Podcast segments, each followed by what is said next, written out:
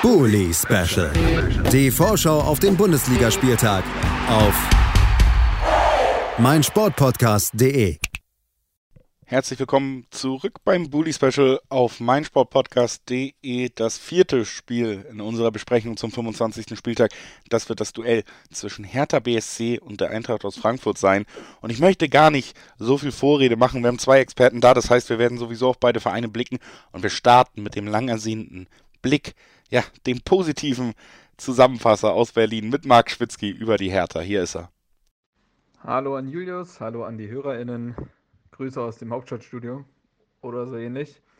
Ja, ich habe die freudige Aufgabe, ein bisschen was über Hertha BSC zu erzählen. Wie so oft tue ich das äh, sehr gerne natürlich für meinen Sportpodcast. Ähm, letztes Spiel 0 zu 3. Die dritte Niederlage in Folge gegen den SC Freiburg hat man verloren. Ähm, äh, drei Niederlagen in Folge übrigens mit einer Tordifferenz von 2 zu 11 auch nicht gerade ermutigend. Kein Sieg im bisherigen neuen Jahr. Dazu ja das DFB-Pokal aus gegen Union, also kein Pflichtspielsieg. Und mittlerweile mit 23 Punkten nach 24 Spielen, Tabellenplatz 16. Das erstmal quasi zu den harten Fakten, zum Spiel selbst. Ja, äh, man muss Hertha zugutehalten, dass die Situation beim 0 zu 1, die Elfmetersituation, einfach eine Schwalbe von äh, Soloy war, das muss man mittlerweile wirklich klar so sagen. Ich, und da sind wir wieder beim Thema Videoschiedsrichter und so weiter. Will ich gar nicht das große Fass aufmachen, dauert zu lang. Aber de facto ist das eine Schwalbe, kein Elfmeter. Es passiert aber trotzdem, Fehlentscheidungen passieren im Fußball, trotz Videoschiedsrichters. Und da liegt hinten. Aber es sind ja erst zwölf Minuten vorbei. Du hast theoretisch noch 80 Minuten, um ranzukommen. Ähm, was aber, wie wir bislang das sehr oft in auch diesem Podcast besprechen, ist ja, dass Herthas Offensivspielzüge einfach zu zaghaft sind, teilweise keine Mechanismen erkennbar sind, Druckphasen dadurch nicht anhalten können. Es ist wenig Systematisches. Wenn etwas passiert, dann eher durch lange Bälle oder Einzelaktionen. So hat Hertha auch in diesem Spiel ein paar Phasen, wo du drankommen könntest. Ne? Du hattest diese Riesenchance in der, 3, äh, in der 38. Minute von Peter Pekarik, der alleine vor Flecken steht und nicht trifft. Aber es ist nicht nachhaltig es ist nicht nachhaltig, das ist es schon die ganze Zeit nicht. Und ähm, wie gesagt, Hertha kann dann keinen richtigen Druck entwickeln. Es gab Phasen, wo man sagen könnte, das Spiel ist so offen, dass auch ein Unentschieden gerecht wäre, aber grundsätzlich hatte schon Freiburg immer die Kontrolle. Und irgendwann wird halt eine einfache Flanke nicht verteidigt. Du liegst 0-2 hinten, 0, äh, hinten, kriegst das nächste Tor und drei Minuten später das 0 zu 3, weil du dann wieder in so eine Schockstarre verfällst, körperlos spielst, nicht mehr voll da bist und dann verlierst du halt 3 zu 0 in einem Spiel, was wo der Gegner mit dem SC Freiburg gar nicht an sein Leistungslimit gehen musste. Das war eine höchst durchschnittliche Leistung. Und das reicht gegen Hertha. Und das ist eigentlich die schlimmste Nachricht. Ne? Also, wie gesagt, du kannst dich aufregen über so und so viele Corona-Ausfälle. Aber seien wir mal ehrlich: Im Tor stand Marcel Lotka, der ein wunderbares Spiel gemacht hat. In der Innenverteidigung stand ein Linus Gechter mit Boyata, an dem es jetzt auch nicht lag. Und in der Offensive haben eigentlich die Spieler gespielt, die auch sonst bei allen, äh, also wenn der Kader vollständig wäre, spielen würden. Also das ist mir zum einen ein bisschen zu einfach. Sicherlich stört den Trainingsrhythmus und so weiter und Hertha könnte anders nachlegen von der Bank und trotzdem ist mir das als einzelnes Argument zu einfach und auch nur auf den Elfmeter zu gehen, finde ich zu einfach, denn wie gesagt, du hast noch 80 Minuten bei einem Bundesligaspiel, es müsste eigentlich alles noch drin sein. Bei Hertha ist es das nach dem Rückstand aber meistens eben nicht.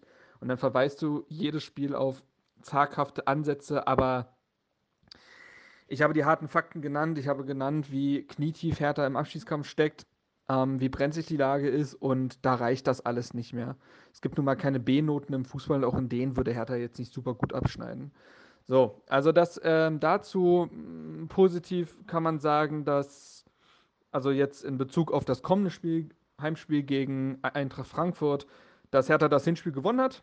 Das war die vielleicht konsistenteste Leistung über 90 Minuten, die man in dieser Saison gesehen hat. Vielleicht macht das bei den Spielern ein bisschen Mut. Ähm, was stimmt noch positiv? Der Kader. Ich habe eben gesagt, dass äh, etliche Spieler ausgefallen sind. Mittlerweile stehen außer Jahrstein und Sona absolut alle Spieler zur Verfügung, auch mit mehr oder weniger Trainingstagen, aber sie sind alle da. Korko kann so aus dem Vollen schöpfen, wie er es bislang, glaube ich, noch nie konnte. Ähm, und dann gilt das auch nicht mehr als Ausrede. Dann muss man eben auch sehen, dass diese Qualität anscheinend ja da ist, von der man immer wieder erzählt. Sprich, das äh, kann auch positiv stimmen. Ja, Heimspiel, es sind wieder mehr Zuschauer zugelassen. Vielleicht kann damit irgendwie der Umschwung geschafft werden. Ähm, Frankfurt muss man auch sagen, jetzt zuletzt wirklich nicht gut drauf. Die sind eh nicht schlecht ins neue Jahr gestartet. Wir Hertha haben, glaube ich, ein Spiel gewonnen, ansonsten auch, und das war ja dieses knappe Spiel gegen Stuttgart, ansonsten auch ähm, nur verloren oder unentschieden gespielt, auch gegen teilweise sehr machbare Gegner. Also bei denen ist auch irgendwie Sand im Getriebe. Und all das kann dazu führen, dass Hertha vielleicht es mal schafft, einen Sieg zu holen, der dann so als so eine Art Brustlöser gelten kann, wer weiß. Aber ja, trotzdem ist es, wenn Hertha so eine Leistung zeigt wie gegen Freiburg, dann wird es nicht reichen, weil Hertha es eben, wie gesagt, nicht schafft, 90 Minuten auf Bundesliga-Niveau ähm, zu vollbringen aktuell. Und wenn das gegen Frankfurt nicht gelingt, dann wird auch da kein Sieg vom Himmel fallen. Also da müsste schon unglaublich viel zusammenkommen, dass äh, Frankfurt Hertha quasi zum Sieg einlädt. Ja, also das ähm, dazu, das ist meine Erwartungshaltung. Ich, ich hatte, glaube ich, zum Freiburg-Spiel schon unentschieden getippt. Ich mache das jetzt für das äh, Frankfurt-Spiel auch. Ich sage, dass Hertha und Frankfurt sich mit 1 zu 1 trennen werden.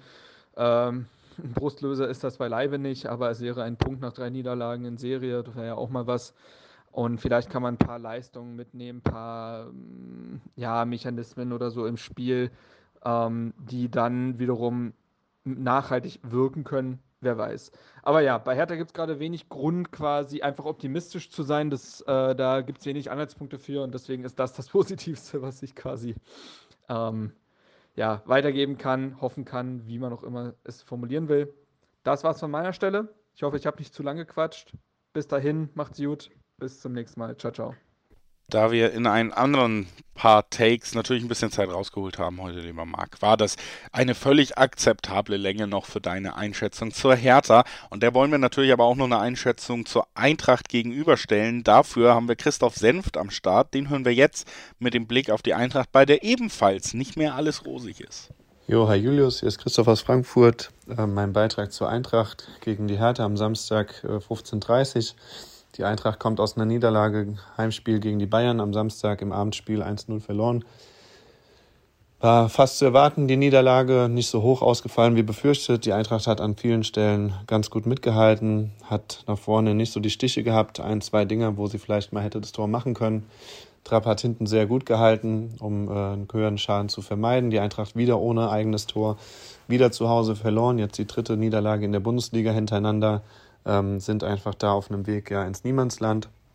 Gut, jetzt gegen die Bayern war die Erwartung nicht so groß. Die Mannschaft hat aber immerhin eine andere Bereitschaft gezeigt, Mentalität, Kampfwillen und ähm, ja, hat sich versucht, solange es geht, gegen die Bayern dagegen zu gehalten.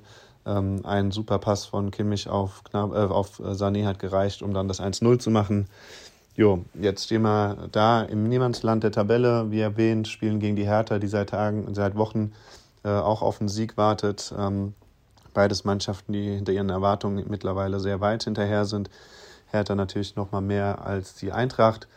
Treffen auf die Hertha mit unseren alten Bekannten, äh, Freddy Bobic plus zig Leute im, im Trainerteam und Taktikteam hinten dran, die er ja alle im Sommer mitgenommen hat. Ähm, ja, wir sahen zuletzt sehr gut aus in Berlin, zweimal auswärts gewonnen hintereinander in Berlin. Das macht so ein bisschen Hoffnung. Personalsituation ist äh, folgendermaßen: äh, Lenz ist auf der linken Seite gesperrt, fünfte gelbe Karte. Rode wird ausfallen und äh, Ache auch auf jeden Fall. Da Costa ist so ein bisschen fraglich, dafür kehrt Jakic wieder zurück. Ähm, was sich einfach zeigt, ist momentan so die Abschlussschwäche und das eigene Tor zu treffen. Wir haben jetzt, glaube ich, schon drei oder vier Spiele hintereinander kein eigenes Tor getroffen. Ähm, zeigt sich nach wie vor wieder die Thematik im Sturm, was sich seit Sommer durchzieht und es rächt sich einfach immer mehr, dass man im Winter, wo die Möglichkeit da war, nichts gemacht hat. Ein Paciencia schafft es nicht in die erste Mannschaft, ein Lammers, der wohl immer wieder auch sehr gut trainiert, schafft es bisher noch nicht in die erste Mannschaft. Äh, und ja, Boré hatte jetzt zuletzt pausiert.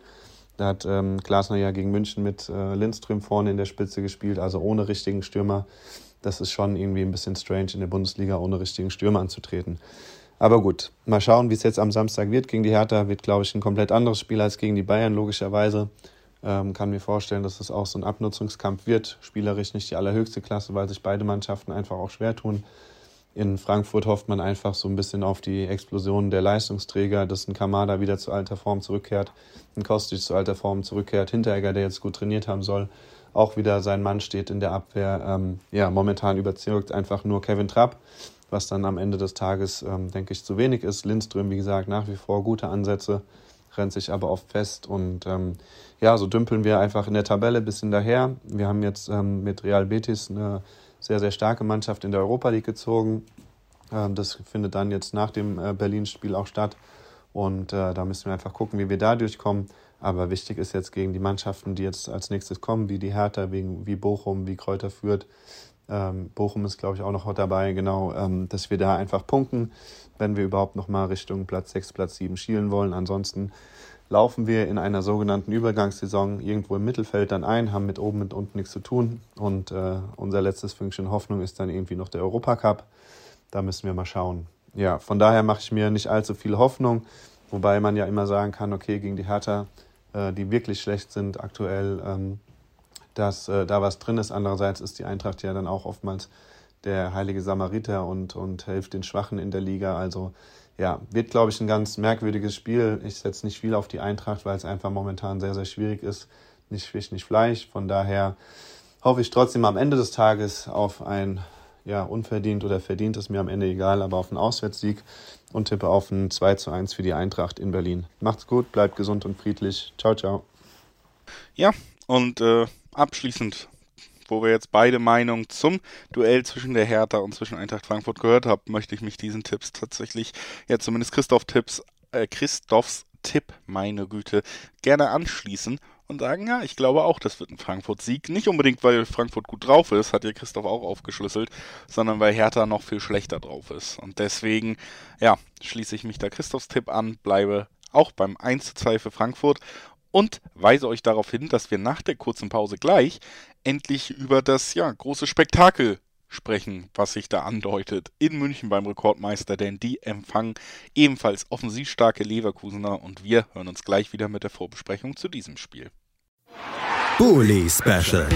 Die Vorschau auf den Bundesligaspieltag auf meinsportpodcast.de.